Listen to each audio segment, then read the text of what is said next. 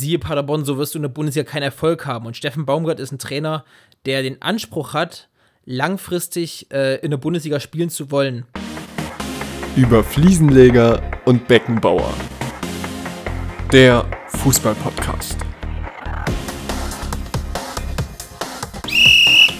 Anpfiff Folge 16. Die Hütte brennt. Wenn ich treffe, jubel ich nicht, weil das mein Job ist. Ich meine, jubelt ein Briefträger, wenn er die Post zustellt? Mario Balotelli. Ah ja, Eines der größten gescheiterten Talente und einer der besten Sprücheklopfer der letzten zehn Jahre. Geiles Zitat. Ja, Immer wieder witzig. stimmt ja auch irgendwie, ne? Aber es ist ein bisschen was Ja, an anderes. sich, aber Ja. ist halt schon was anderes. Ah, schwer. Aber ja, Ey, aber Balo Balotelli hatte das Zeug dazu, so viele Tore zu schießen, wie ein Postmann Briefe zustellen konnte. Ich fand ihn überragend gut, Mario Balotelli. ja, polarisiert. Sehr schade, dass Fall. nicht so richtig aus ihm geworden ist. Ja, Ein Meme ist aus ihm Fall. geworden. Ein Meme ist aus ihm geworden. das stimmt. Ich wollte sagen, willkommen zu einer neuen Folge. Willkommen Jermaine, willkommen Zuhörerinnen und Zuhörer, weil wir nämlich gendern können. Um, Jermaine, wie geht's dir? Gut. Ich hatte eigentlich gerade Vorlesung, aber Zoom war voll. Aber Zoom war einfach voll. War einfach an der Stelle voll. gehen Props raus an die RWTH Aachen. Ja, Klasse gemacht. klasse. Ja. Ähm, Ja, danke für die Rückfrage, Jermaine. Mir geht's äh, auch gut. Ich habe heute, ich habe heute bisher noch nicht so viel machen müssen, zum Glück. Und habe mich den ganzen Tag auf die tolle Podcast-Aufnahme mit dir gefreut. Hast gestern Fußball geguckt, nehme ich mal an. Jermaine, gib uns auch mal ganz kurz wieder, wie sich ein Dortmund-Fan heute fühlt. Ach, es geht. Man ist ja, man ist ja, wenn man nicht unbedingt Bayern-Fan ist, dann ist man an Niederlagen gewöhnt und dann kann man damit auch besser umgehen. ich finde das immer so lustig, wie sie danach hinstellen und so, ja, wir sind gute Verlierer. Aber eigentlich, aber eigentlich. Ja, Ah, ja. Nee, man muss auch verlieren können. City war einfach, Auf jeden Fall. war einfach krass. City ist einfach, einfach besser als Dortmund gewesen, auch in beiden Spielen. Und ja, Dortmund hat 1-0 geführt. Ja. Und man hat mal so ein ganz kleines bisschen Hoffnung gehabt, aber wenn man mal ehrlich ist, das geht schon sehr in Ordnung, dass City beide Spiele auch gewonnen hat, einzeln. Ja, auf jeden Fall. Aber das Hinspiel, klar, wenn du das 1-1 mitnimmst, dann ist ein bisschen Das besser. wäre gut gewesen für den BVB, das auf jeden Fall. Aber was ganz anderes ist, Aber dieses, trotzdem. ähm, diese Auswärtstorregel ist so bescheuert. So bescheuert, weil da, da schießt City das 2-1 und dann musst du drei Tore. Also, das macht keinen Sinn. Also, Ja, es macht keinen Sinn, diese scheiß ich. Auswärtstorregel. kenne ich auch einen ähm, Podcast-Host, der auch so semi-erfreut über die Auswärtstorregel ist in diesen Zeiten. Mich. Ja, vor allem Bayern, Bayern gewinnt das Rückspiel, spielt unentschieden gesamt und verliert das Spiel. Also, Ja, die Runde. Wahnsinn, also, ne? Also, Und wir, wollten, wir sollen, sollen nicht so viel machen, auch nicht so viel, keine Sorge, ähm, über Bayern-Dortmund reden, nur ganz kurz die Champions League dieser Woche auswerten. Das Bayern-Spiel, man hat sich selber geschlagen und trotzdem, die Leute, die mir auf Instagram folgen, da habe ich es auch schon so geschrieben, wenn du mit dem Ausfällen, die Bayern hat, mit, mit vier, fünf, sechs verletzten Stammspielern, unter anderem darunter der Weltfußballer, ausscheidest durch eigene Blödheit und das auch nur noch aufgrund der Auswärtstorregel, finde ich, kann man die Niederlage irgendwie verkraften. Weil Bayern ist ja nicht ausgeschieden, weil sie einfach gnadenlos unterlegen waren oder weil der Schiedsrichter eine blöde Fehlentscheidung gemacht hat, was halt dann immer. Also Bayern hat sich im Prinzip einfach selber beigestellt, aber es ist einfach in Anbetracht der Lage auch verständlich gewesen, Ja. dass man eben dann so kaputt ist. Und das Rückspiel hatte Bayern auch Glück, dass sie das 1-0 gewonnen haben. Also alleine Neymar hat, glaube ich, drei oder vier Alu-Treffer und hochprozentige Chancen vergeben. Und von daher, es ist wirklich schade, wie Mhm. es gelaufen ist. Und es tut auch echt immer weh. Vor allem, als ich gestern gesehen habe, wie die anderen Mannschaften spielen. Also ich finde, da hätte Bayern vor keiner einzigen Mannschaft ja, man Angst muss sagen, die deutschen. Mannschaften hatten schon echt Lospech. Also, man kann das nicht immer aufs Los schieben, aber ich finde da schon ein bisschen. Also, es war schon eindeutig der härtere Pfad, Ja. der härtere Pfad, den Ich denke auch, den ich denke auch. hatten. Ich hätte mich aber sehr auf das ähm, Bayern gegen Manchester City-Spiel gefreut. Das wäre ein absoluter Kracher gewesen. Ja, ich finde jetzt ist es auch ein Kracher, aber ein bisschen was anderes. Ja, auf jeden Fall. Ich glaube aber aus neutraler Sicht war das, waren die Bayern PSG Hin- und Rückspiel war eines der besten Champions League-Duelle äh, Mhm. der letzten Jahre. Jetzt mal aus ganz neutraler Fußball-Fansicht. Ich glaube, das war Ja, mega, mega gut zu gucken. Auf jeden Fall ein gutes Spiel. Also ich bin ja auch jetzt nicht zwingend pro Bayern, aber ähm, einfach, Auch nicht war, in dem Spiel. Waren einfach gute Spiele. Nee, ich bin nie pro Bayern. ich bin echt. Ich, Ja. ich habe mich jetzt nicht gefreut für PSG. Ich bin jetzt auch kein riesen PSG-Fan, aber ich war einfach da wirklich komplett neutral. Ähm, Ja.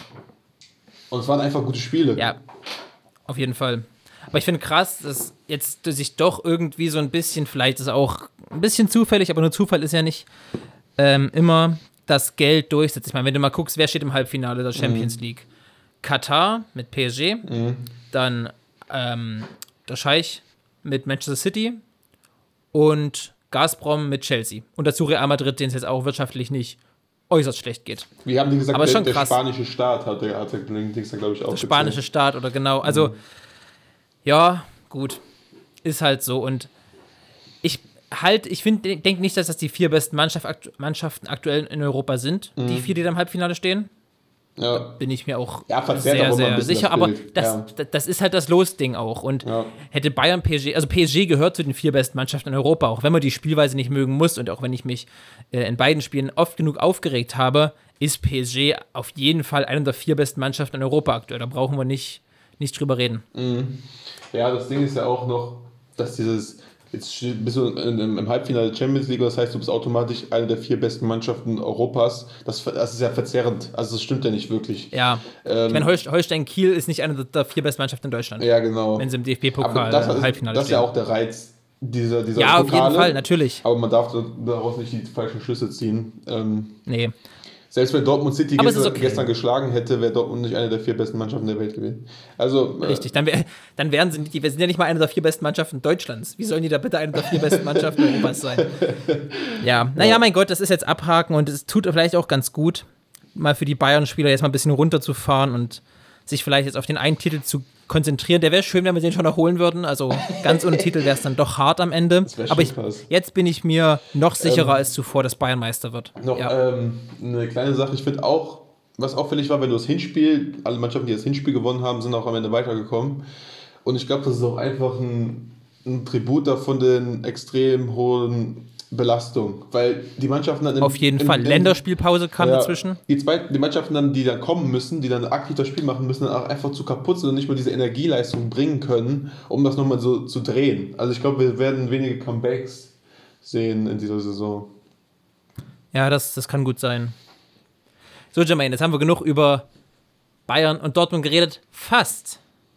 Fast. Denn wir wollen uns noch über einen Spieler im Besonderen, einen Dortmund-Spieler, auseinandersetzen. Wir haben nämlich heute mal den, die Struktur des Podcasts verändert. Und heute steht ein Dortmund-Spieler besonders im Fokus. Warum, Jermaine? Das kann ich dir sagen, Lukas.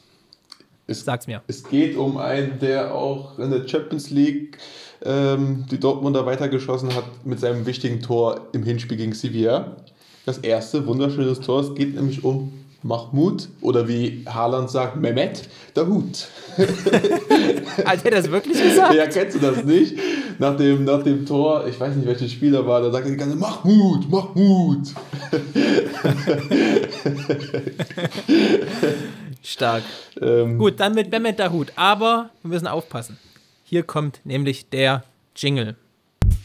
Sei auf der Hut. Ähm, ja, es geht um Statistiken. Statistiken, Torschüsse unter 360 in dieser Bundesliga-Saison. Also, Okay. die, die Mannschaften, ne, was habe ich, 360? Dort 360. Alle Mannschaften haben unter 360 ähm, Torschüsse, außer eine Mannschaft, die hat mehr. Ja. Ähm, ne, warte mal kurz. Ich, hab, ich, ich weiß nicht mehr, was ich hier aufgeschrieben habe. Die, die, Zahlen, Es ist ja schön, wenn Jermaine sein, seine eigene Schrift die, lesen Zahl, könnte. die Zahlen passen nicht zu dem, was ich da drüber geschrieben habe. Unter 360. Stark. Ja. Das ist definitiv souverän. Ja, ähm, ja. Ich sag einfach mal, es geht um Torschüsse unter 360. Also die meisten haben über 360 geschossen, einer unter 360 Torschüsse. Also einer unter 360, die anderen haben über Ja, 360. den musst du finden. Es geht um, Alles klar. Es geht um Wolfsburg, Frankfurt, Hoffenheim, Stuttgart und Leverkusen. Hä, was habe ich mir denn da markiert? Ja, Jermaine, das wäre ja interessant zu wissen, was du dabei gedacht hast. So, wer von denen Nee, hat unter weniger als drei? 380. Ach, jetzt habe ich meine Statistik selber Du verstanden. Es geht, es geht um Torschüsse unter 380 und einer hat mehr als 380 äh, Torschüsse gehabt in der Saison und den sollst du rausfinden. So rum. Jetzt habe Alles klar. Ich Jetzt soll macht das auch rausfinden, wer Sinn. mehr als- Jetzt macht es auch Wer Sinn. mehr als 380 Torschüsse hat. ja. So, sag bitte die Vereine nochmal, Jermaine. Wolfsburg, Frankfurt, Hoffenheim, Stuttgart und Leverkusen. Wer von denen könnte so viele Torschüsse haben? Ich sag Hoffenheim. Sag's Hoffenheim direkt. Zack, raus. Ja, Nee, ist falsch. Willst du weiterraten? schade. Nee, hau rein. Ähm, Hoffenheim hat 334. Ähm, Ah, krass. Dann ein Ding von hinten, dann Leverkusen 366. Frankfurt 352, also habe ich jetzt nicht von hinten aufgerollt, ist jetzt irgendwie durcheinander. Wolfsburg 368 und von VfB Stuttgart 385, allerdings vor dem letzten Spieltag. Also ich, das ist noch das der Hut von vor dem letzten Spieltag, deswegen. Ah ja, Ähm, stimmt. Aber trotzdem, Wolfsburg hat, äh, Stuttgart hat die meisten Torschüsse, weil ich nicht gedacht hätte, weil sie jetzt, also andere Mannschaften wieder drüber stehen und auch mehr Tore geschossen haben. Ja, Das ist natürlich auch immer die Frage, wie, wie wird das aufgefasst, was wird als Torschuss aufgefasst, was ist dann wirklich ein gefährlicher Torschuss oder fast so eine Rückgabe. Also, ja. Ja, ist ja im- immer ein Unterschied, ähm, Schuss aufs Tor und Torschuss. Also ein Schuss aufs Tor ist es, wenn nur durch ein Einschreiten des Gegners das Tor nicht zustande kommt. Ein Torschuss, also das ist ein Schuss aufs Tor und ein Torschuss, also ein Pfostenschuss ist wohl ja weitaus gefährlicher. ja, ja, stimmt. Ja. Ähm, wird als Torschuss gewertet, weil der ja so oder so nicht reingeht. Aber angenommen, du schießt aus 50 Metern und der Torhüter fängt den einfach ab, dann zählt es als Schuss aufs Tor. ja, Obwohl es natürlich viel ungefährlicher wäre. ja, ja, da muss man mal aufpassen den Statistiken. Das waren gerade ganz komisch drei Minuten. Ja, ja, ja, ja. ich habe meine Schrift gar nicht unter Kontrolle gehabt. ähm, jetzt, es wird, noch, es wird noch besser. Es geht jetzt Noch besser. Ja, es geht um Spieler, die Zweikämpfe gewonnen haben, über 390. Auch wieder vor dem Was letzten sind für Spieltag. Statistiken rausgegraben? Auch wieder vor dem Alles letzten klar, also ich- Spieltag, Ich muss den Spieler herausfinden, der mehr oder der weniger hat. der mehr hat. Es geht Okay. um Mats Hummels, Kunja, Klos, Caligiuri oder Endo. Hummels, Kunja, Klos, Caligiuri, Endo. Also wir suchen den Hm. zweitkämpfigsten Spieler. Den ich sage mal, weil ich so ein Gefühl habe, dass das Endo ist. Das ist korrekt. Endo mit 396 Zweikämpfen. Ja, das ist so der Inbegriff von läuft und kämpft das ganze Spiel. Deswegen habe ich gerade dran gedacht. Ja, aber auch, äh, ich hätte nicht gedacht, dass Klos so viele Zweikämpfe gewonnen hat. 356. Und auch, Ja, gut, ich, ungefähr jeden Luftzweikampf. ja, ja, Mats Hummels war ein bisschen klar, aber auch Kunja 351, hätte ich nicht gedacht. Auch stark. Ah, Ja, aber Offensivzweikämpfe zählen ja genauso, aber trotzdem stark. Mhm. Ja, ich finde, Endo ist, um mal ganz kurz bei ihm zu bleiben, einer der unterschätzte, unterschätztesten ähm, Erfolgsgaranten für den VfB. Ich meine, wir sprechen immer wieder über Kalajdzic, über Wamangituka, über Nicolas Gonzalez, Mhm. über Kobel im Tor auf jeden Fall, mittlerweile Borna Sosa, aber ich finde, Wataru Endo fällt immer noch so ein bisschen, ein bisschen hinten ab. Einfach, weil auch ein Überangebot an hochtalentierten Fußballern da ist. Mhm. Ich finde aber wirklich, wirklich sehr, sehr gut. Ja, das ist halt auch das so ein bisschen normal im Fußball, ne? dass äh, die Offensivspieler werden schnell in Fokus gestellt und die, diese, diese Rolle, diese, diese Abräumer, dieser Balleroberer, der ist nicht, Ja, nicht so die nicht durch präsent. Tore und Vorlagen glänzen, das stimmt. Naja, das ist auch nicht so richtig messbar, so zwingend, weißt du? Klar, durch die Zweikampfstatistik, aber äh, du kannst auch viele Zweikämpfe gewinnen und den entscheidenden verlieren und es bringt nichts. Also es ist ein bisschen, bisschen schwierig, das zu greifen, wann, wann jemand auf der Position so richtig gut ist und wann nicht. Ja, das stimmt. Aber deswegen, äh, Free Endo, ich finde den absolut überragend. Ja. Auch noch ganz jung, ne? Der ist auch noch richtig, richtig jung, wie ungefähr alle in der Stuttgarter Mannschaft. Ja, Stuttgart ist echt Misslintat halt, ne? Also überragender Typ. Überragender Typ. Ja, aber ich finde aber auch Materazzo macht einen ganz tollen Mhm. Job. Ja, Die gesamte, die gesamte, der ganze, ganze sportliche Veran, ähm, wie heißt das, Verantwortung, machen alle einen wirklich guten Job. Ich meine, in der Präsidentenwahl kracht es ja ordentlich.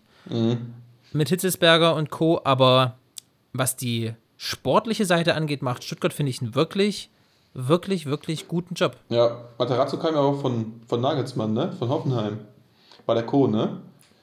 Das kann sein. Ja, ja. Ja, das, ich, glaube, ich, ja, ich glaube schon, ja. Also, der hat auch vorher, glaube ich, schon einen guten Ruf gehabt. Das, Und damit wieder einer, der durch die Rangnick-Schule ging, ne? ja, das zieht Hoffenheim. sich so ein also, bisschen durch. ey, ja. Wahnsinn. Wir kommen ja nachher, das ist übrigens äh, das große Thema heute, die Trainer, das große Trainerkarussell, was ja von Woche zu Woche brisanter wird. Mhm. Ähm, und da sind im Prinzip alle von denen, die ich aufgeschrieben habe, fast äh, gehören zur Rangnick-Schule. Das ist unfassbar, oder zur RB-Schule. Mhm. Das ist unglaublich, wie viele Trainer in der Bundesliga, auch von dem man es gar nicht auf den ersten Blick denkt, mal äh, in, in den Strukturen von RB und von Ralf Rangnick waren. Wahnsinn. Aber da kommen wir gleich nochmal zu. Jermaine davor. Ich war die Woche dran und ich habe eine titelwürdige Quickfire-Runde gefunden. Okay. Bist du bereit, Jermaine? Ich bin- Ganz schnell antworten. Ich bin sowas von bereit, um nicht schnell zu antworten. Perfekt. Also wie jede Woche. Quickfire. Jermaine, erste Frage. Currywurst oder Döner? Döner. Ja, das geht schnell. Wer ist besser gewesen oder ist besser in seiner Prime, also in der bestjeglichen Verfassung? Müller oder Reus? Nicht sympathischer, besser. Besser in seiner Prime. Ja. Was ist denn, was ist für dich Müller Prime? ja dein, dein, nicht für mich, was für dich der bestmögliche Müller und der bestmögliche Reus? Wer ist besser? Wer ist besser? Für mich ist Marco Reus immer besser. Deswegen kann ich kann da jetzt nicht Okay. gegen Marco Reus antworten. Ah, Okay. Wer holt die Champions League, Jermaine? City. Und die Euroleague? Die Euroleague. Ja, Welche Runde sind die da überhaupt? Ich habe gar nicht. perfekt informiert. äh, eine, eine vorher, also Achtelfinale jetzt. Achtelfinale. Boah, ganz schwer. Ich glaube, irgendein, Eng irgendein englisches Team auch. Ich glaube, die Engländer sind so stark. Ich glaube, Man United. Man United. Wer holt die EM? Frankreich großer Favorit. Wer steigt ab aus der Bundesliga? Ja, Schalke auf jeden Fall. Ähm, Bielefeld und Köln-Relegation. Und wer steigt auf? Ähm, Bochum lässt sich das, glaube ich, nicht mehr nehmen. Boah, Kiel ist ganz schwer, weil die jetzt, jetzt so viele Spiele haben wegen der wegen dem Corona-Scheiß. Äh, boah. Ich glaube Hamburg auf Relegation und Kiel direkt. Okay. Dann haben wir die titelwürdige, jetzt auch wegen Titel, ne? Du verstehst. ähm, titelwürdige Quickfire-Runde abgeschlossen. Wir hatten sie ganz schnell aus und dann kommen wir heute zum sehr spannenden und zeitintensiven Hauptthema. Deswegen habe ich auch ein bisschen weniger Fragen und schnellere Fragen genommen. Currywurst oder Döner? Ja, auf jeden Fall Döner. Auf jeden Fall. Also Döner ist, glaube ich, wirklich das beste Fastfood-Gericht, was es gibt. Ja. Vor allem ein guter Döner. Also ein schlechter, ein schlechter Döner kann auch echt enttäuschen, aber so ein richtig guter Döner mit frischem Brot und ordentlichem, knackigem Salat, ordentliches Fleisch, das ist schon echt ein Banger. Ja. Vor allem für 3,50. Alter, ja, das ist, echt, das echt ist so. irre. Ja. Äh, besser in seiner Prime Müller oder Reus. Du sagst Reus, aber so richtig sicher schienst du dir nicht. Ja, ich, frag, ich Ähm, weiß gerade auch nicht, wann war, wann war Müller in seiner Prime. Wann Vielleicht letztes dieses Jahr. Vielleicht Dieses letztes Jahr? dieses Jahr. Ich weiß nicht. Also ich finde Also ich finde, Hm? Thomas Müller Prime ist unanfechtbar einer der besten deutschen Spieler aller Zeiten. Und das ist Marco Reus nicht. Finde ich. Einfach auch, ich finde, ja, es ist auch so klar, Fanboy-Tum kann schon ein bisschen sein, wie du bei Reus, bin ich ja ein bisschen bei Müller. Ähm, es kann, Müller hat seine Rolle so angepasst über die Jahre von diesem, diesem Torschützen und, und quirligen, oder was heißt quirlig, auf seine Art quirlig, ähm, ein Stürmer oder Halbstürmer, der er bei der WM 2010 gespielt hat, den er bei der EM 2012 gespielt hat, auch für Bayern München in der Zeit, hat er sich ja immer mehr so ein bisschen fallen lassen auf diese wirkliche echte Zehnerrolle, die er auch aktuell bekleidet und rutscht immer mehr, auch wenn man jetzt merkt, wenn Bayern wechseln muss oder so, rückt er sogar teilweise auf diese Achterposition mit hinter. Und so ist ja Reus ungefähr von außen, von der Flügel in, ins Zentrum gekommen. Aber ich finde Thomas Müller in seiner Prime einfach, ja, einer der besten deutschen Spieler aller Zeiten. Ja, ich Hat ich nicht umsonst einen Vorlagenrekord aufgestellt. Ja, wann war das nochmal? letzte, Letztes ne? Jahr. Mit Ja. 20, ne? 21. 21? Mhm. Ja, es wird ja eigentlich, irgendwie, ist das ja irgendwie nie so richtig. Forsberg Ja, hat manch, laut 22 manchen war es De Bruyne, laut manchen war es Forsberg, das ist ja, irgendwie ganz, ganz komisch. albern. Aber Ähm, die offizielle Bundesliga-Seite hat Müller angegeben, deswegen ich habe mich jetzt einfach mal darauf berufen. Ich finde bei Müller ist auch immer so, es ist ja, ist ja so, es ist auch einfach schwierig zu. Was kann Müller eigentlich wirklich gut und was nicht? Also ich glaube, er kann sich unheimlich gut in Räume reinbewegen und so. Aber eigentlich ihm- von dem, was fußballerisch, was, was Reus am Ball kann, kann Müller nicht. Also Reus ist definitiv der Richtig. bessere Fußballer.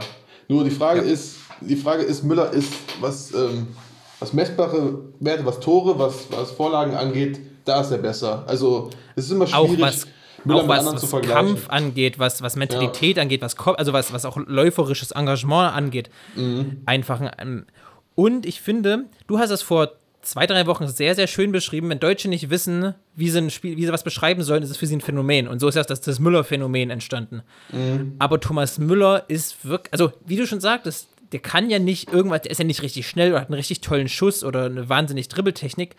Aber was immer ein bisschen unterschätzt wird, der hat ja eine unglaubliche Passtechnik. Auch eine gute Schusstechnik auf jeden Fall, aber wie der die Flanken schlägt, aus vollem Lauf, mit Ja. rechts und mit links, äh, der Punkt genau auf den Kopf, meistens von Lewandowski, das ist schon echt überragend, finde ich. Ja. Und seine Technik ist, ihm wird ja immer so diese Gageligkeit nachgehängt und das stimmt, er sieht ja schon sehr Knochen. gagelig aus beim Laufen. Aber es ist nicht zu unterschätzen, dass er eigentlich wirklich auch ein guter Fußballer ist. Sonst, logischerweise, sonst wärst du nicht da oben. Klar. Aber klar, Kann rein was die, was die, was die Balltechnik und was die Schusstechnik und was das alles angeht, ist natürlich Marco Reus ist halt nicht so filigran. talentierter. Also Thomas Müller sieht nicht so filigran aus wie so ein ja, Marco wie ein Reus. Marco Reus, ja, wie so ein technisch versierter Spieler halt. Und was mein Bruder, also ich weiß nicht, es ist stimmt, was du sagst, aber irgendwie haben beide Seiten, finde ich, manchmal teilrecht. Was mein Bruder früher immer gesagt habe, warum der Thomas Müller gehasst hat wie die Pest ist, Thomas Müller ist ein Abstauber. Ist ein klassischer Abstauber. Der steht einfach zum richtigen Zeitpunkt am richtigen Ort. Und manchmal passt Das aber das Talent. Das ist, das, das ist Auch. Talent. Ja, Das musst du können. Doch, wirklich. ja, ja. Gerd Müller war auch jahrelang nur was, oder wurde, zumindest bezeichnet als Abstauber. Der hat auch, der hat, der stand einfach da und hat den Ball irgendwie reingekrakelt. Und der hat 365 Bundesligatore. Gut, Müller wird wahrscheinlich, also Thomas Müller wird keine 365 Bundesligatore mehr schießen. Gehe ich mal stark von aus. ja glaub ich auch. Aber trotzdem, Thomas Müller ist, ja, vorhin schon gesagt, einer der besten deutschen Spieler vermutlich aller Zeiten. Aber, und jetzt kommt mein großes Aber, ich sag ja, habe ja gesagt Müller, aber Marco Reus hatte, glaube ich, vom Talent her das Zeug, einer der Besten zu werden. Wäre nicht so oft verletzt gewesen, hätte es vielleicht nicht im Kopf, vielleicht ist doch nicht so dieses hundertprozentige Mentalitätsding da, wie auch immer. Ähm, kann ich auch nicht, nicht gut genug einschätzen. Ich sehe sehe ja auch nur, was auf dem Platz passiert. Ähm, hätte Reus wahrscheinlich einer der Besten werden können. Das größte verschenkte Potenzial auf jeden Fall. Glaube ich. Ja. Also mit, ja. Ähm, ja. Jermaine, Champions League, du hast gesagt City. Mhm. Ja, ich wünsche es und glaube es auch. Manchester City ist wahrscheinlich die beste Mannschaft, die von denen noch drin ist. Mhm. Und denke ich auch, wird das Ding holen. Europa League sagst du Menu. Glaube ich auch. Auch Menu. Ja. Glaube ich auch. Ich glaube auch Menu. Ich glaube, dieses Jahr ist die Europa League nicht so stark, spielerisch nicht so stark und da ist Menu einfach die kompletteste Ja. äh, Mannschaft, die noch Die sind übrig auch, ist. auch in K.O.-Spielen oder so sind die auch immer gut. Also sind, die, die. Ja. wollen dann auch nicht immer zwingend den Ball haben, aber die sind auch unheimlich gut im Konter. Mit ihren schnellen Haben auch viele, viele titelerfahrene Spieler. Ich meine, Ja. Pogba ist unter anderem Weltmeister geworden, mehrfach Meister mit Juventus. Der weiß, wie man Titel gewinnt. Die haben auch schon mal die Europa League gewonnen vor ein paar Jahren mit Mourinho. Ja. Also Richtig. die können das schon. Ich glaube, ich denke, ich denke, denke Manu macht's. Wird eine, äh, wieder ein englisches Jahr, nachdem letztes Jahr ja kein englisches Team im Halbfinale war, ja nur Deutschland und Frankreich letztes Jahr im Champions League Halbfinale. Äh, EM, jetzt sind wir wieder bei Frankreich. Ja, alles andere als Frankreich wäre ja wahrscheinlich Fußballblasphemie. Das sind einfach, die könnten mit drei Mannschaften anreisen. Die sind, das ist unfassbar, was die für eine Truppe haben. Obwohl die Engländer auch gut sein werden. Mit Foden, Aber nicht, mit Eng Sancho. England hat aber nicht. Ich glaube, Englands Generation kommt, ist die nächste, die nächste EM. Dann können wir über England als Favoriten reden. Aber jetzt ist einfach Frankreich. Auf je, Frankreich ist auf jeder Position mit drei Spielern Weltklasse. Das ist, das, Mhm. das, das gibt's überhaupt nicht. Allein die Verteidiger, das ist, das ist Wahnsinn. Das ist Ja. der pure Wahnsinn, was die für, für Spieler haben, was da auch für Spieler nicht teilweise für die Nationalmannschaft nominiert werden, weil einfach der Platz voll ist. Ja, ja das stimmt schon. Vom, vom Individuellen ja. würde ich auch zustimmen. Was nur, was das Einzige, was immer sein kann, ist auf so einem Turnier, kannst du auch einfach mal Spielpech haben oder der Gegner Natürlich. Spielglück. Oder Tagesform. Äh, Tagesform und dann fliegst du raus. Also ich glaube, andere Mannschaften wie Spanien, die haben uns auch sechs Sind nicht chancenlos. Also man ist da nicht chancenlos. Also Na, Deutschland ist auch nicht chancenlos. Es, ist, es gibt ja nicht den einen ähm, Weg, der es auf jeden Fall wird. Klar, von der Sache her hat Frankreich den besten Kader, aber ich glaube trotzdem einfach an Frankreich. Ich mhm. glaube, dass Kian Mbappé jeden Titel gewinnen wird und das einfach dann mit. Wenn, überleg dir mal, überleg dir mal, Paris gewinnt dieser Champions League. Weil letztes Jahr im Finale, warum nicht dieses Jahr? So. Und Frankreich holt wirklich die M. Dann ist der Mann 22 und hat jeden Titel gewonnen. Dann ist der Weltmeister, Europameister, Champions-Sieger. Da hat er alles gewonnen, dann kann der machen, was er will. Dann geht er noch durch die Ligen und holt sich jeden Pokal. Unfassbar. Unfassbar. Ja. Äh, wer steigt ab? Wir haben ja vor ein paar Wochen schon mal die Prognosefolge gemacht. Da würde ich auch nach wie vor bei bleiben. Ich denke auch Schalke, Bielefeld und Köln. Mhm. Wobei ich mir vorstellen kann, dass es für Bremen nochmal eng wird. Ich habe letzte Woche Konferenz mit äh, einem Bremen-Fan geschaut Shoutout Lasse und Jonas. Und die meinten auch, ja, das Ding ist nicht mhm. ganz durch. Die, ja. Tab äh, die, Tabelle trügt so ein bisschen, dass die noch vier Mannschaften unter sich haben, aber das geht ah. ganz schnell. Vor allem, weil Mannschaften wie Mainz, Hertha ja einen Aufwärtstrend haben. Mhm. Ja, müssen aufpassen. Aber jetzt haben sie, glaube ich, jetzt noch Dortmund. Ich glaube, danach haben sie es dann auch langsam geschafft mit den schweren Gegnern, ne? Ja, aber dann kommen halt die entscheidenden, dann spielen sie, glaube ich, noch gegen Bielefeld.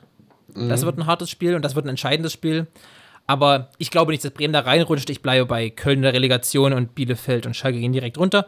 Wer steigt auf?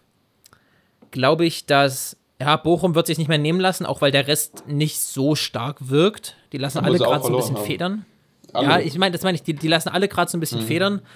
Hamburg wird, ja, ich glaube, Hamburg Vierter. wird direkt aufsteigen.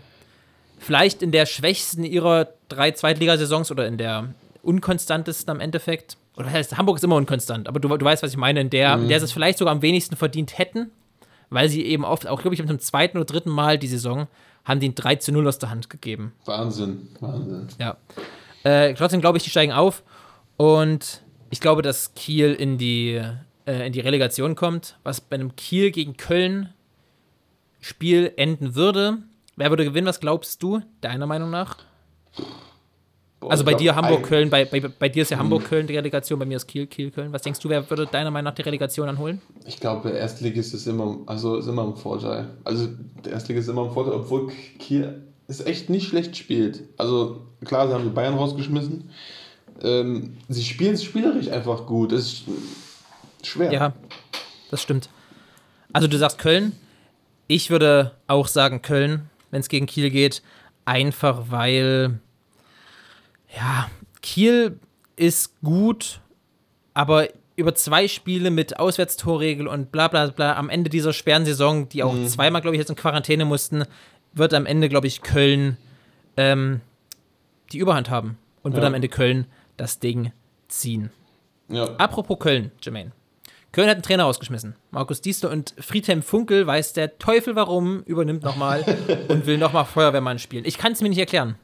Ich kann mir ja, nicht erklären, warum Friedhelm Funkel sich das nochmal antut. Wirklich nicht. Ich, ich halte nicht viel, also ich muss direkt von vornherein sagen, ich halte nicht viel von Feuerwehrmännern. Also ich halte nicht viel von Leuten, die sich dann, die dann ihre Mannschaft da, ja, wir müssen jetzt verteidigen und alle elf Mann stellen sich hinten rein und dann werden wir die Liga schon schaukeln. Davon halte ich echt naja, nicht. Es, es ist nicht schön, aber es ist halt manchmal wichtig.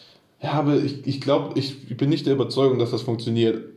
Also Nagelsmann hat Hoffenheim auch auf dem Relegationsplatz aufgenommen und hat sich nicht hinten reingestellt. Und dann, also es gibt auch andere Varianten, wie man, wie man besser da rauskommt und langfristiger da rauskommt als jede Saison dann wieder. Es ist ja nicht damit dann getan, dass es, wenn es dann schaffen würde, wenn Köln dann drin bleibt, äh, damit getan, dass sie dann einmal drin geblieben sind. Du musst ja versuchen, langfristig drin zu bleiben und so, so funktioniert das nicht. Aber dafür wurde Friedhelm Funkel ja nicht geholt, um langfristig nee. was aufzubauen. Und damals der Hoffenheim-Kader 2015 als Nagelsmann kam, glaube ich, oder 16, war ähm, spielerisch viel, mit dem konntest du sowas machen, mit dem Kader damals. Mhm. Ja, mit dem Kader in Köln. Auch nicht schlecht. Also, nicht super, aber sie waren ja auch die ganze Saison überm Strich. Also. Hm, aber trotzdem nicht spielerisch. Köln ist durch Kampf und durch Einsatz haben mhm. sie auch viele Spiele gewonnen, was auch okay ist, geht vollkommen klar, aber ich finde spielerisch Köln ist nicht die Mannschaft, oder andersrum, Köln ist nicht die Mannschaft, die jetzt darauf setzen sollte, dass sie ähm, spielerisch Lösungen finden wollen. Naja, aber das war die ganze Saison ja schon das Problem. Sie müssen ja spielerische Lösungen finden. Und sie haben Gistel rausgeschmissen, weil er diese spielerischen Lösungen nicht gefunden hat und wollen jetzt Friedhelm Funkeln einstellen. Also, das funktioniert doch nicht. Das ist doch das gleiche Aber nicht um Grün. spielerisch zu sein. Friedhelm Funkel wird wirklich die Definition eines Feuerwehrmanns sein. Und ich glaube, wie gesagt, er wird sie auf dem, auf dem Relegationsplatz führen. Das wird irgendwie klappen.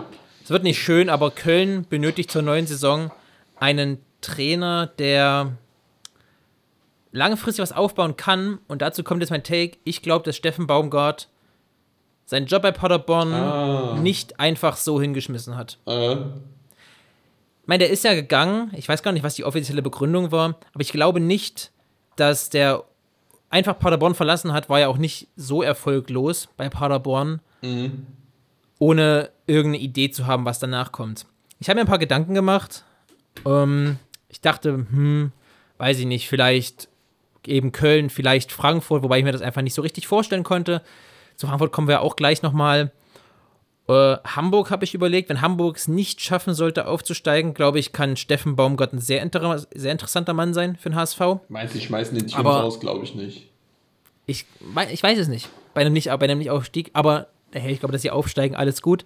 Und deswegen, ich kann mir gut vorstellen, dass Steffen Baumgart bei Köln ähm, zur nächsten Saison Trainer wird. Und der Grund, warum er jetzt rausgeschmissen wurde, ist, glaube ich zumindest, dass der jetzt schon mal ein bisschen gucken soll und sich jetzt schon mit vollem Fokus auf den ersten FC Köln fokussieren will und kann. wurde? Du meinst, warum Oder, er- raus, oder, oder gegangen oder gegangen ist gegangen oder halt ist. seinen, Mhm. seinen, seinen, seinen Job beendet. Stimmt, der hat ja selber gekündigt, ja. Ja, kann schon. Ja, ich, kann- ich glaube, der, der, ja, der schmeißt nicht hin, ohne was in der Hand zu haben. Und ich, ich glaube, es ist der erste FC Köln. Könnte, wäre auf jeden Fall, wäre auf jeden Fall cool, wenn sie dann auch eine erste Der, ist, der kommt bleiben. aus dem Pott sogar, ne? Der, Ja. kommt, der, ist, der ist Bochum oder wo kommt der her? Ja, kann sein, das ist auf jeden Fall von da. Aber Köln ist jetzt nicht aus dem Pott. Aber, ähm, Nee, aber, aber NRW ist nicht so, ist ja nicht so weit weg, Köln. Nee, also Hamburg wäre weiter weg. Die Frage ist nur, hat Köln die Spieler für seinen Spielstil? Also, schwer. Aber, aber ich glaube, ein Trainer, ein guter Trainer kann auch Kann noch anpassen, ja. sein Spiel anpassen und neu erfinden, weil du nicht jeder Kader zu dir du kommst ist gleich und Ja. das macht Pep Guardiola und Mourinho und Jürgen Klopp auch stark. Die formen sich ihre Sachen dann schon, aber die sind auch bereit Abstriche zu machen. Die sind nicht so versessen, ich will jetzt das und das und das und das und das so Mhm. Ja, machen. klar, geht auch nicht. Aber vielleicht auch noch, wenn man es noch größer denkt, ist das Problem vielleicht nicht auch nur der, der Trainer, sondern beim Köln vielleicht ist es auch Horst Held. Aber, aber schwer jemanden daran zu bewerten, wenn du wenig Geld zur Verfügung hast, aber dieser Kader wieder zusammengestellt ist, ist einfach schlecht, muss man sagen. Also, also Duda, Duda, Hector sind so die einzigen, die fußballerisch am Ball so technisch richtig gut sind. Yannick Thielmann. Köln hat eine sehr gute Jugendarbeit. Ja, Und ich werfe einfach nur den Namen Yannick Thielmann in den Raum. Ja, Thema, kannst du den reinschmeißen? Wer ist der? 17, 18 ist der, ne? Also, 18, ja. jetzt von der Kaderplanung her, rechnest du dann damit schon, dass er dann die, die ganze Saison durchspielt und ähm, der die Kohlen aus dem Feuer holt? Dann Jakobs nee, aber das wird doch nicht sein. Also Erzähl. junge Spieler, junge Spieler aus der eigenen Jugend ist ja prinzipiell etwas sehr Gutes. Also das bezweifle ich jetzt hier überhaupt nicht. Das ist prinzipiell was sehr Gutes. Aber allein darauf zu vertrauen, ich glaube, das geht nicht richtig auf bei Köln momentan. Sieht man ja auch. Ich glaube auch nicht, dass das äh, die einzige Idee von Steffen Baumgart ist, aber eine entscheidende Idee, dass Köln eine gute Jugendarbeit gemacht hat. Und letztes Jahr, als Markus Gisdol kam, sah es ja richtig gut aus. Der hat ja auf einmal viele Spiele gewonnen, auch ordentlich spielen lassen. Vielleicht auch klar neuer Trainereffekt, aber da sieht man, zu was der Köln-Kader in der Lage ist. Und den Fußball, den Köln im letzten Jahr streckenweise, vor allem in den ersten Gistol-Wochen, gespielt hat, ist, glaube ich, ein Fußball, der ähm, in der Bundesliga-Konstellation und auch bei Steffen Ga- Baumgart ganz gut ankommt. Ich kann mir vorstellen, dass das gut passt. Ich meine, Steffen Baumgart Aber- hat ja so bei, bei Paderborn so dieses, oder zumindest zeitweise dieses klassische Alles- oder Nichts-Spiel gehabt. So lieber, lieber 5 zu 3 als 1 zu 0, weißt du? Dieses Haut, diesen Haut-drauf-Fußball. Und das meine ich, ich glaube, der wird seinen Fußball anpassen müssen und wird ihn anpassen, weil siehe Paderborn, so wirst du in der Bundesliga keinen Erfolg haben. Und Steffen Baumgart ist ein Trainer, der den Anspruch hat, langfristig äh, in der Bundesliga spielen zu wollen. Und Mhm. ich glaube, da könnte Köln ein sehr, sehr gutes erstes Projekt sein. Das stimmt, ja. Das ist auf jeden Fall eine gute Idee. Ich glaube auch noch eine Sache zu Köln noch. Wir wollen zwar eigentlich nicht über Köln reden, aber noch eine Sache zu Köln, dass John Cordoba der Abgang extrem wehtut. Weil ich halte Ja, John Cordoba für einen der besten Neuner in der Bundesliga. John Cordoba, an den Zahlen sieht man das vielleicht nicht, aber wie der spielt, was der für ein Bulle Ja. ist. Du Ja, kommst nicht unglaublich. an den, du kommst nicht an Unglaublich den Ball. wichtig. Immer wieder hält er den Ball, immer wieder können die Mannschaften nachrücken. Unheimlich guter Spieler. Auf jeden Fall. Aber man kann Cordoba auch verstehen. Ich meine, ich würde auch lieber zu Hertha gehen Ja. als zu Köln. Ja. Gut, in der Tabellenkonstellation vielleicht jetzt nicht so absehbar, aber Aber Natürlich. War das- war das- war das- Kunja, mit Kupakio. ja, das war der richtige Schritt für Cordoba und der richtige Ja. Schritt auch für Hertha. Ich glaube, Cordoba ist einer der, wenn nicht der wichtigste Spieler, wenn er fit ist, ähm, Kunja. im Hertha-Sturm. Ja. Ja. Ja, Kunja auf jeden Fall. Aber Kunja können wir auch irgendwann drüber reden. Ich glaube, es macht jetzt ein zu großes Fass auf, aber Kunja ist so ein bisschen der Neymar von Hertha BSC. Der ist der fußballerisch mit Abstand beste Spieler. Mit un, also unbestritten ist das der beste Kicker bei denen. Aber hat auch so ein bisschen einen Hang zum, zur Selbstdarstellung auf dem Platz. Ja, ja, klar. Das Brasilianische Ja. ein bisschen. Aber Ja, es hat immer Positives und Negatives. Es ist einerseits sieht Ich, es ich, auch ich, unfassbar ich gut feiere. Matthäus Kunja. Ja, auf jeden Fall. Ja. Ja. Nächster Trainer im Trainerkarussell und jetzt fängt es ja wirklich an, ein Karussell zu werden. Ähm, bei Eintracht Frankfurt, die eine der erfolgreichsten Saisons der Vereinsgeschichte spielen, weiß nicht, ob die erfolgreichste, ähm, bahnt sich ein absoluter Machtwechsel ab, denn sowohl Trainer Adi Hütter, der zu Borussia Mönchengladbach geht, um da Marco Rose zu beerben, ähm, geht auch Freddy Bobic zu eben äh, Hertha BSC und Thema Trainer, Thema Adi Hütter. Ich hatte schon in unserer Instagram-Story äh, diese Woche gefragt und da war das Ergebnis relativ ausgeglichen. Wir waren bei 50 zu 50 am Ende, Prozent der Stimmen. Mm, Ob es die richtige Entscheidung war, von Adi Hütter zu Borussia Mönchengladbach zu wechseln? Jermaine, was ist denn deine, deine Meinung? War es die richtige Ich hab Entscheidung? Auch, ich habe auch abgestimmt. äh, mein Privataccount. Ich habe ich hab erstmal Ja angestimmt, weil grundsätzlich glaube ich, dass Gladbach ähm, eine bessere Infrastruktur hat als, als Eintracht Frankfurt und dass es daher ein Karriereschritt ist. Also es ist ein nächster Karriereschritt von, von Frankfurt nach Gladbach. Aber das große Ding ist ja, das große Aber ist, dass Frankfurt jetzt sehr wahrscheinlich die Champions League erreichen wird. Und falls es möglich ist, mit Zuschauern nächstes Jahr Champions League zu spielen, wäre das natürlich ein Riesenfest in Frankfurt. Und das aufzugeben, um mit Gladbach eventuell gar nicht europäisch zu spielen nächste Saison, ist erstmal fürs nächste Jahr nicht, nicht, nicht zu erklären, aber vielleicht langfristig doch der bessere Weg. Deswegen habe ich für Ja, Ja. abgestimmt. Ja, ich war sehr, sehr unentschlossen, weil ich finde, Borussia Mönchengladbach hat von der Struktur her und vom, von der Vereinsführung her die Anlagen dazu, in den nächsten Jahren sich als vierte große Größe im deutschen Fußball zu etablieren, nach Bayern, Leipzig und dem BVB. Aber die Saison, und ich kann mir, ich kann mir bis heute nicht erklären, wie diese Saison so abstürzen könnte von Gladbach. Ich meine, man sieht, was passiert ist, aber an so einen so richtigen Grund, weil es ging ja schon vor dem Rose-Abgang, war das ja schon auf dem absteigenden Ast. Klar, das war dann der Bruch, der es am Ende hat zusammenstürzen lassen nochmal. Aber davor hat Gladbach schon nicht mehr die Ergebnisse geliefert und ich konnte es mir nie so richtig erklären und denke einfach, das wird ein Ausrutscher nach unten gewesen sein für Gladbach. Und wenn die es schaffen, den Großteil ihrer Leistungsträger zu halten, wird Gladbach wieder erfolgreicher werden und deswegen hat Adi Hütter gesagt, der ja auch mit Dennis Zakaria zum Beispiel, den er schon kennt, von Young Boys Bern, glaube ich. Ja, Young Boys Bern kam, kam Adi Hütter und da war ja Zakaria sein Schlüsselspieler, schon im Mittelfeld. Dass ein bisschen dieses Projekt Gladbach ihn gereizt hat. Ich habe in einem äh, anderen Podcast was gehört, was ich der relativ gut auf den Punkt gebracht fand. Die haben gesagt, das Projekt Frankfurt könnte sowohl für Hütter als auch für Bobic als fertig angesehen worden sein. Also die haben an ihrer absoluten Leistungsgrenze oben hingespielt. Also besser als Platz 4 geht überhaupt nicht. Platz 4 ist überhaupt schon ein Ding mit Eintracht Frankfurt. Aber besser ist nicht mehr möglich. Und so wie der Kader aktuell ist, ich glaube, da ist jeder an seinem absoluten Leistungsmaximum aktuell. Jeder. Problem ist ja auch noch, dass dann höchstwahrscheinlich dir auch Silva weggekauft wird, Jovic zurückgeht nach Real, Kostic eventuell weggekauft wird, dann, dann bricht dir auch dein, dein, dein Die Gefahr ist hoch. Konstrukt Auf jeden Fall. weg. Auch wenn sie es auch wieder geschafft haben. Man hat es ja gesehen, sie, äh, Haller weggekauft, Rebic haben sie ja dann eingetauscht gegen Silva und äh, Jovic Ja. auch weg. Dann trotzdem wieder was aufgebaut haben, aber das, das dauert natürlich auch immer wieder.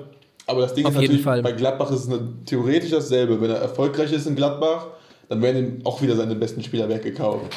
Ähm, Ja, Aber nochmal auf einem anderen Level, glaube ich. Richtig, das wollte ich auch gerade sagen. Und, wie du schon angesprochen hast, hat Gladbach eine viel bessere Vereinsstruktur und kann, glaube ich, Abgänge besser verkraften. Und die Gefahr, die ich so ein bisschen sehe bei Eintracht Frankfurt, da musst du nur mal in Köln nachfragen, musst du mal in Freiburg nachfragen. Ähm, in dem Moment, in dem du europäisch spielst, und ja, Frankfurt hat Europa League gespielt, aber trotzdem ist es was anderes, wenn du Champions League Aber spielst, vor allem in dieser Zeit. In der, in der Saison, Ja, genau haben. darum geht's, genau darum geht's mir Mhm. nämlich. Ähm, in dieser sowieso sehr äh, stressigen Terminkalender-Zeit Mhm. aktuell, dem sehr stressigen Terminkalender, den Profifußballer haben, dann noch die Dreifachbelastung mitzunehmen. Klar, es ist unglaublich spannend, aber wenn wirklich die Leistungsträger gehen und Frankfurt äh, ja auf dem Niveau und mit dieser, mit dieser Art des Fußballs weiterspielt, ich kann mir nicht vorstellen, dass der neue Trainer, dazu kommen wir gleich, groß anders spielen lassen wird, ähm, kannst du Frankfurt auch ganz schnell in die andere Richtung der Tabelle nach unten gehen im nächsten Jahr.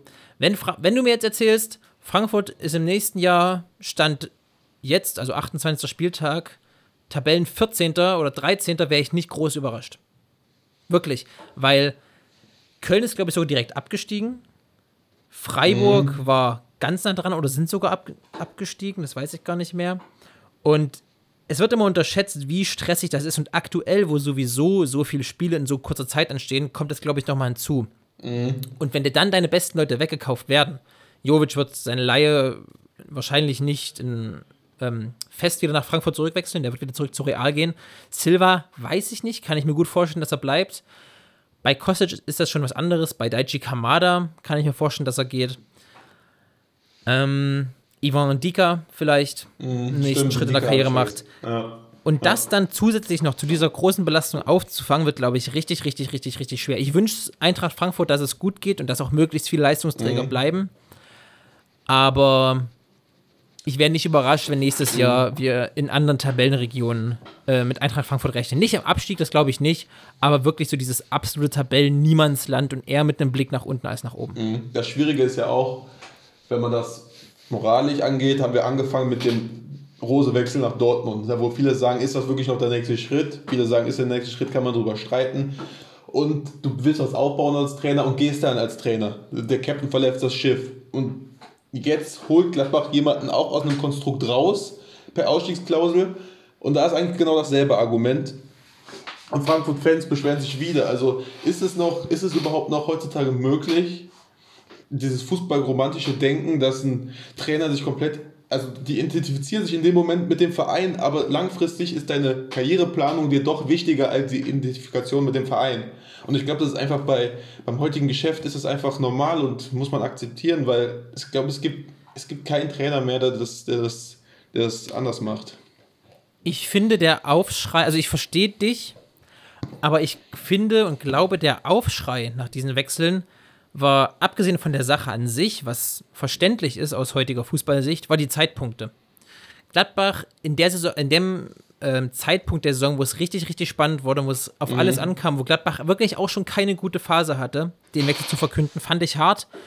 Und bei Eintracht Frankfurt jetzt den Wechsel zu verkünden. Im Spiel vor Borussia Mönchengladbach, also vor seinem neuen Arbeitgeber. Wenn gerade die Champions League wirklich in greifbarer Nähe ist, das finde ich so unglaublich ungünstig gewählt, diesen Ja. Zeitpunkt. Ja, aber die wollten halt, ich, ich verstehe es auch, also ich verstehe beide Seiten, das ist klar, das ist ungünstig gewählt, in beiden Fällen. Aber es war beides mal Max Eberl, den wir immer loben, aber es war beides mal Max Eberl, der das so haben wollte. Weil du natürlich sonst immer die ganze Zeit rumeiern musst und dann wird so tausend Fragen gestellt, wie jetzt Beispiel Flick. Da werden tausend Fragen gestellt, du musst immer wieder drum herum eiern, das geht dir doch einfach auf die Nerven. Und ähm, Ja. Eberl, Eberl will das nicht, der will Fakten haben, das steht fest, ja, dann verkünden wir es auch. Und ja, die Zeitpunkte sind doof gewählt, aber es bringt auch so ein bisschen Brisanz dann immer schön mit rein. Ja, auf jeden Fall, da hast du recht. Es wird spannend, auch das, wo du gerade angesprochen hast, Thema Hansi Flick. Ich glaube mittlerweile, und er hat es nach dem PSG-Spiel auch gesagt, dass seine Zukunft absolut offen ist. Ähm, Flick wird zum DFB gehen, das ist traurig, aber in, letzten, in der letzten Woche war es von Tag zu Tag mehr. Ich habe mir die Pressekonferenz da mal angeschaut und mhm. da ist irgendwas im Argen. Aber mein Gott, da haben wir letzte Woche schon drüber gesprochen. Ich will mich, will mich nicht schon wieder bei den, bei den Bayern aufhängen. Aber ich habe gelesen, ja ganz kurz. Auch Trainerkarussell. Ja, ja. ja ähm, Oliver Glasner ist im Gespräch bei Bayern. Wir hatten gerade ganz kurz technische Probleme, weil gerade die Verbindung auf einmal weg war. Keine Ahnung warum. Ähm, ich hoffe, wir haben das, oder ich habe das in der Nachbearbeitung gut hinbekommen.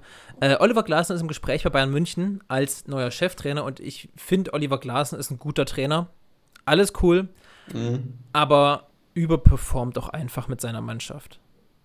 Mhm. Ich finde auch, auch, dass er nicht passt zu Bayern. Nee. Also ich will ihm jetzt nichts unterstellen, aber er ist ziemlich langweilig. Er spielt auch langweiligen Fußball. Nicht mal das, also, das ist halt auch die Wolfsburger Mannschaft, aber er passt einfach nicht. Und das, ich kann mir das einfach nicht vorstellen, Oliver mhm. Glasner. Nee, nee. Was ich richtig gut fand, ähm, um nochmal einen ganz kurzen Moment bei Bayern München zu bleiben, ihr mögt es uns verzeihen, ähm, nach dem Spiel gegen Paris Saint-Germain hat Lothar Matthäus gesagt, er weiß aus sicherer Quelle, dass äh, Bayern schon mit Julian Nagelsmann übers Wirtschaftliche, hat er, glaube ich, gesagt, übers Wirtschaftliche redet. Äh. Tags drauf, Pressekonferenz RB Leipzig, Nagelsmann. Also äh, weder ich noch meine Berater haben jemals mit Bayern München gesprochen. Ich äh. glaube, beide Seiten sagen nicht hundertprozentig die Wahrheit. Meinst du, Nagelsmann sagt nicht die Wahrheit? Na, das kann ich er, mir nicht vorstellen. Nagelsmann hat sich alle Optionen so ein bisschen offen gehalten. Er hat gesagt, ich bin Leipzig-Trainer und ich habe einen Vertrag bis 2023. Also er hat es ja immer noch diese klassischen Trainerflüskeln halt benutzt. Und mhm. Adi Hütter, um nochmal kurz zurückzugehen, hat vor drei Wochen noch ah, gesagt, ja. also ich bleibe bei Frankfurt. Ich glaube, das ist so ein Frankfurter Ding, ja. das hat Nico Kovac damals auch gemacht. Und zwei Wochen später war er als Bayern-Trainer naja, vorgestellt. Was, was sich geändert hat, war ja auch noch, dass, dass Bobic jetzt gegangen ist. Ja, das war ja vor zwei Wochen auch schon klar. Nee, aber vor der Show war es noch nicht klar. Meine ich. Nee, ich habe diese Show auch gesehen, bei, bei Sky 90 war das ja. Äh, auch live gesehen. Da stand das noch nicht fest. Und ähm, dann, dann ändert sich das, glaube ich, auch nochmal. Und der Unterschied ist noch, dass er eine Ausstiegsklausel hat und Nagelsmann keine Ausstiegsklausel ja. hat. Und Leipzig, wenn sie wollen, einfach sagen können, nö. Und das konnte Frankfurt jetzt Richtig. nicht, weil ich glaube, Frankfurt hätte ihn sonst nicht Aber der ist lassen. teuer gewesen. Ne? 7,5 Millionen hat, glaube ich, Adi Hütter gekostet. Boah, Unfassbar teuer. Echt teuer. Aber wenn man überlegt, es macht eigentlich Sinn, so viel Geld für Trainer auszugeben, weil man für Spieler im Vergleich viel mehr ausgibt, obwohl dieser Trainer schon eine sehr wichtige, wenn nicht die wichtigste Person im Verein ist. Ja. Also ähm, es macht schon, es, ich wurden jetzt glaube ich auch Marktwerte für Trainer eingeführt und so ja. und es macht, es macht schon Sinn. Weißt du, wer der neue oder als neuer äh, Frankfurt-Trainer und Sportdirektor ins Gespräch gekommen ist. Und das finde ich so überragend gut. Weil wenn das, wenn das was wird, wird Frankfurt, äh, hat Frankfurt ja, das, das ja. Zeug dazu, ähm, weiter oben zu bleiben. Aber ich kann mir nicht so richtig vorstellen, leider, dass es passiert, auch wenn ich es mir wirklich wünsche. Ralf Rangnick in Doppelposition Sportdirektor und Trainer bis nächstes mhm. Jahr und dann nächstes Jahr soll ein neuer Trainer gefunden werden. Ähm, das fände ich richtig, richtig, richtig cool. Das wäre echt also, gut. Also, das, das wäre wär für Frankfurt, glaube ich, das Beste, was passieren könnte. Und ich, ich kann es mhm. mir einfach irgendwie nicht vorstellen, aber ich wünsche es mir. Und ich glaube, wenn das passiert, hat Frankfurt das Zeug, eben nicht jenes Horrorszenario zu erleben, was ich gerade versucht habe zu beschreiben, mhm. nämlich der Absturz nächstes Jahr. Ich finde es halt schwierig an Rangnicks Stelle, wenn du das machst und das übernimmst, auf dem Hoch, auf dem Eintracht Frankfurt ist, was sie eigentlich richtig. nicht halten können. Genau richtig. Ob er sich einen Gefallen damit tut, dass ähm, weil er daran dann gemessen wird, wie gut, gut es vorher schon war. Ich glaube, es wäre besser für ihn, was zu übernehmen, was nicht gut läuft, wie Schalke. Das sehe ich genauso. Und das wieder zu Erfolg zu führen. Ja. Ich glaube, das tut seinem Ruf zumindest besser.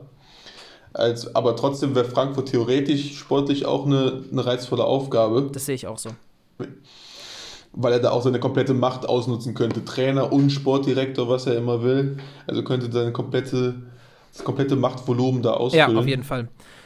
Zwei mhm. heiß gehandelte Trainernamen aktuell sind Erik Ten Haag und Jesse Marsch mhm. von RB Leipzig. Bleiben, und werden beide immer äh, RB Leipzig, RB Salzburg, Entschuldigung. Und wenn wir mal Salzburg. ganz kurz bei Jesse Marsch bleiben, den ich für einen wirklich guten Trainer halte. Also, Julian Nagelsmann wäre der oh, für Bayern-Verhältnisse vielleicht optimaler Ersatz. Man weiß es nicht, er ist auch noch sehr jung und er wird auch noch in zehn Jahren zu Bayern kommen können. Aber ich kann mir vorstellen, dass Nagelsmann auf der Prioritätenliste der Bayern-Verantwortlichen mit ganz oben drauf steht. Jesse Marsch wäre, das habe ich glaube ich auch letzte Woche schon mal gesagt, für mich der einer der bestmöglichen Nachfolger für Nagelsmann. So. Mhm. Angenommen, Nagelsmann klappt nicht. Nagelsmann bleibt in Leipzig. Was würdest du als neutraler Fan davon halten, wenn Jesse Marsch zu Bayern München kommt? Boah, ich glaube, das wäre ein Schritt übersprungen. Das, glaube ich auch. Das wäre zu schnell. Das wäre ein unglaubliches ähm, Risiko und ich kann mir nicht vorstellen, dass Bayern dieses Risiko mh. eingeht. Aber sowieso der Nachfolger von Flick ist sowieso undankbar, weil diese Sekttitel, also du wirst dann auch daran gemessen, auch als, als an Nagelsmann Stelle. Ich glaube auch, dass Nagelsmann so eine richtige Motivation hat, selber mit einer schwächeren Mannschaft die Bayern zu schlagen. Also das zum Umfallen zu bringen, ist, glaube ich, ein höherer Antrieb, weil er noch so jung ist, weil er noch dieses Denken hat. Ich glaube, dass, es, dass er das unbedingt will und dass er das unbedingt schaffen will, bevor er dann einen großen Club übernimmt. Ob es jetzt Bayern ist oder ein anderer großer Club, ist ja immer, immer dahingestellt. Wird, der wird ja immer direkt zu Bayern geredet, aber er hat ja noch nie gesagt, ich will aktiv Bayern-Trainer werden. Aber er war, ja, er war halt Bayern-Fan als Kind.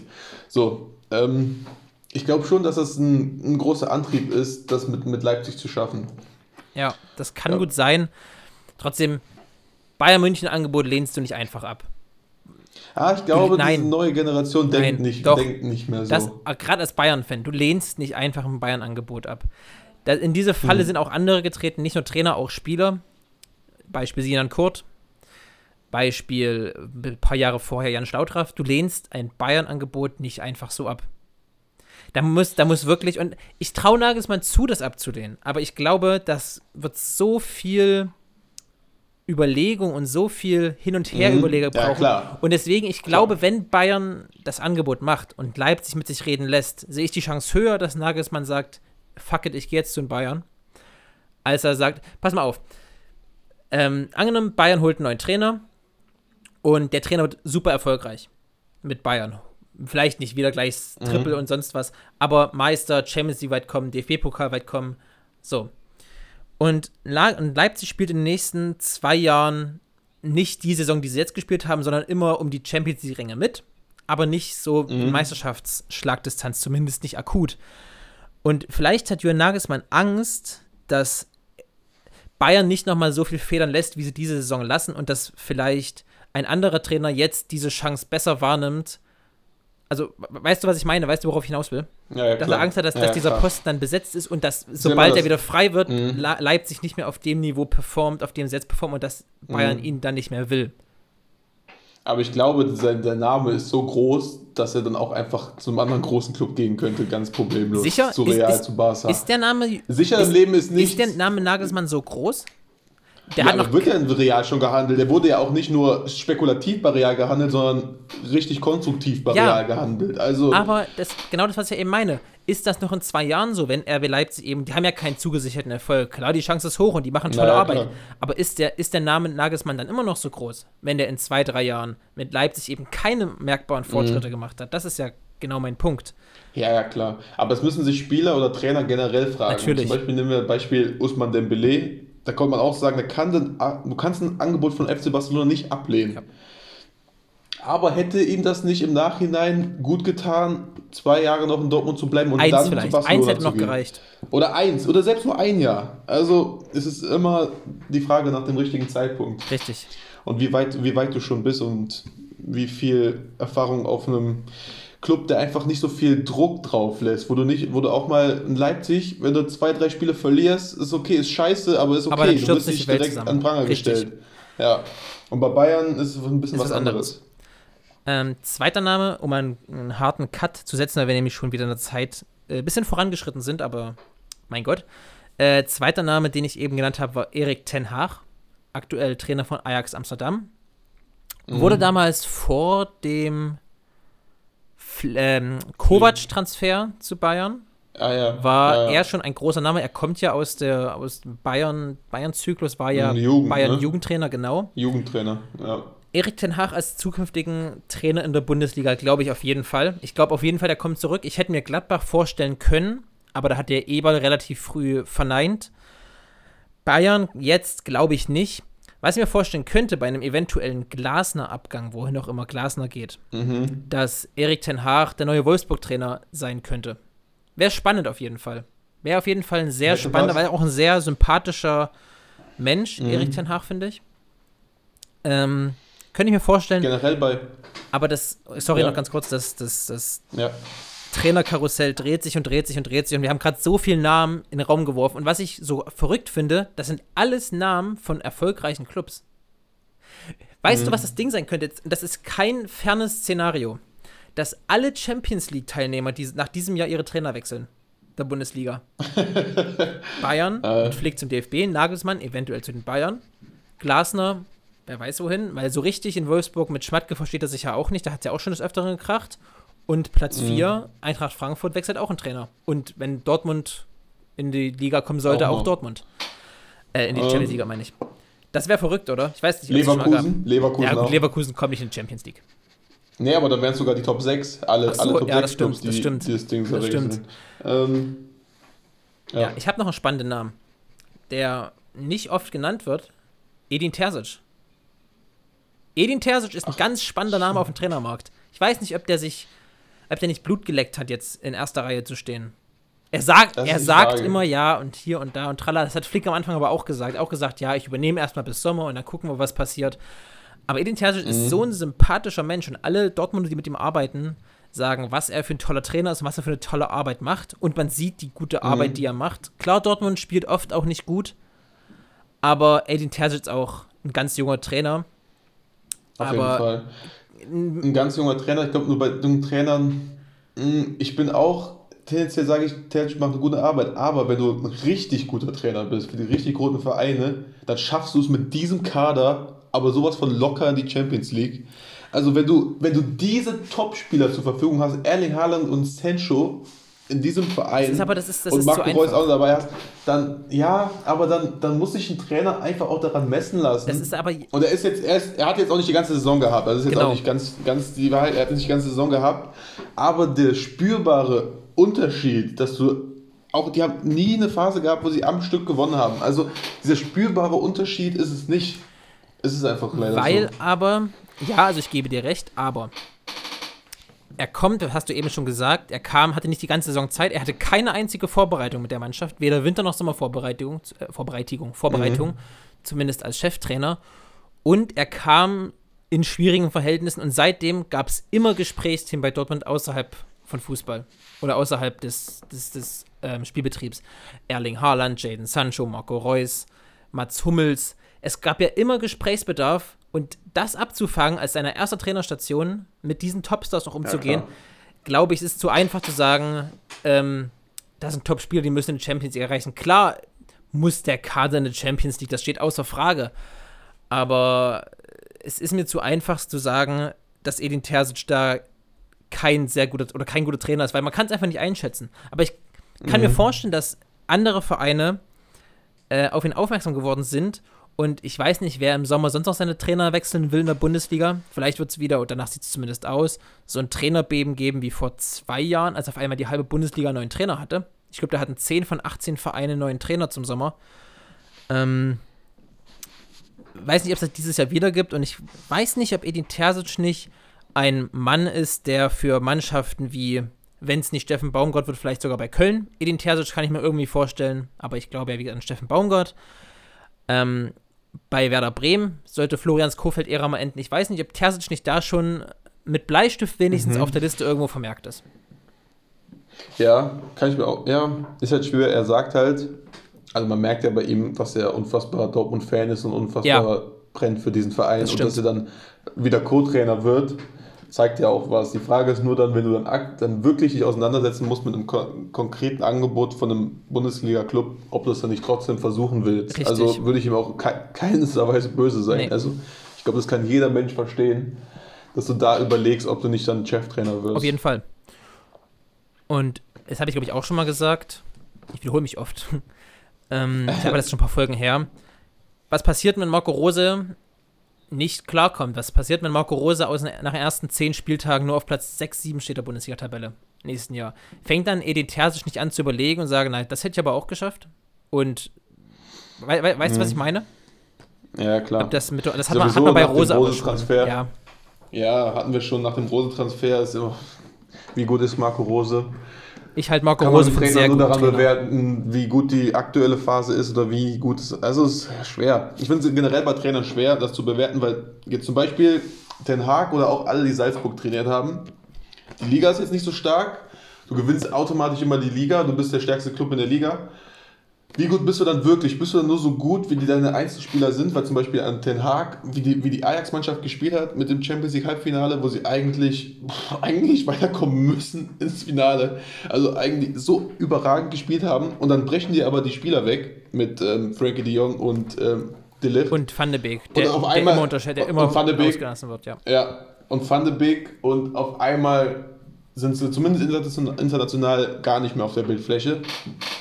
Dann ist die Frage, wie gut ist dann wirklich der Trainer oder wie gut waren die Einzelspieler an sich schon? Also, Ich glaube, es gibt nicht entweder schwer. oder. Ich glaube, es gibt das, das Mhm. Konstrukt aus Trainer und Spieler.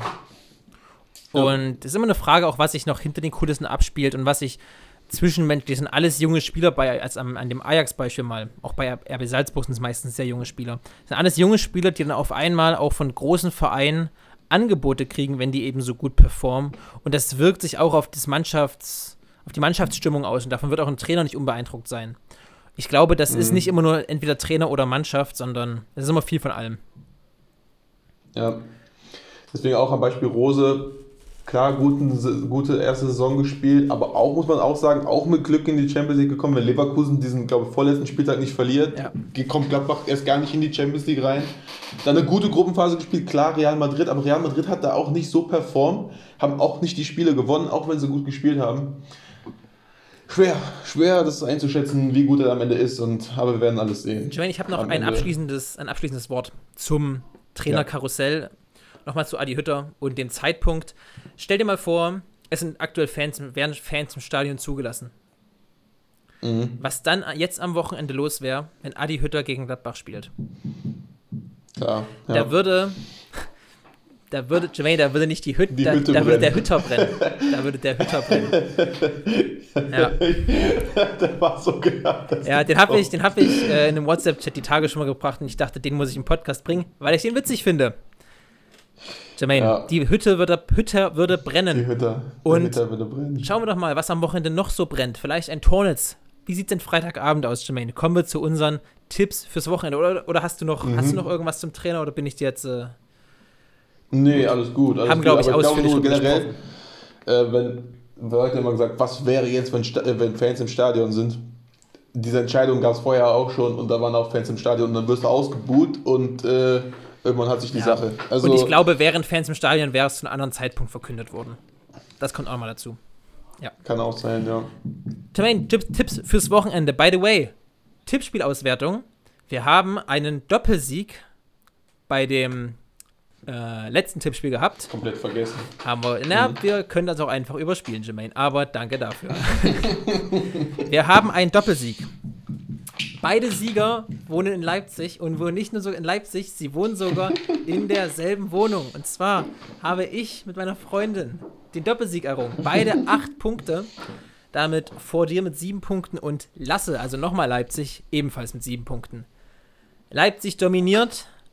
Wie sieht's am Wochenende aus? Dominiert Leipzig auch gegen Hoffenheim am Freitagabend? Leip Leipzig dominiert auch in Hoffenheim und die Hütte brennt dreimal. 3-0. Ich habe 3 zu 1 für RB Leipzig. By the way, wir machen es diese Woche so.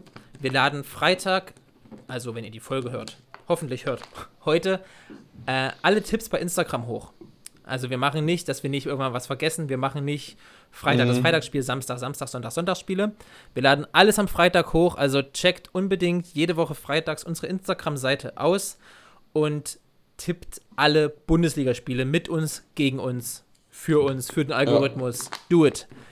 Du sagst 3-1, ich sag 3 zu, äh, du sagst 3-0, ich sag 3 zu 1 für RB Leipzig, zu Hause gegen Mhm. Hoffenheim.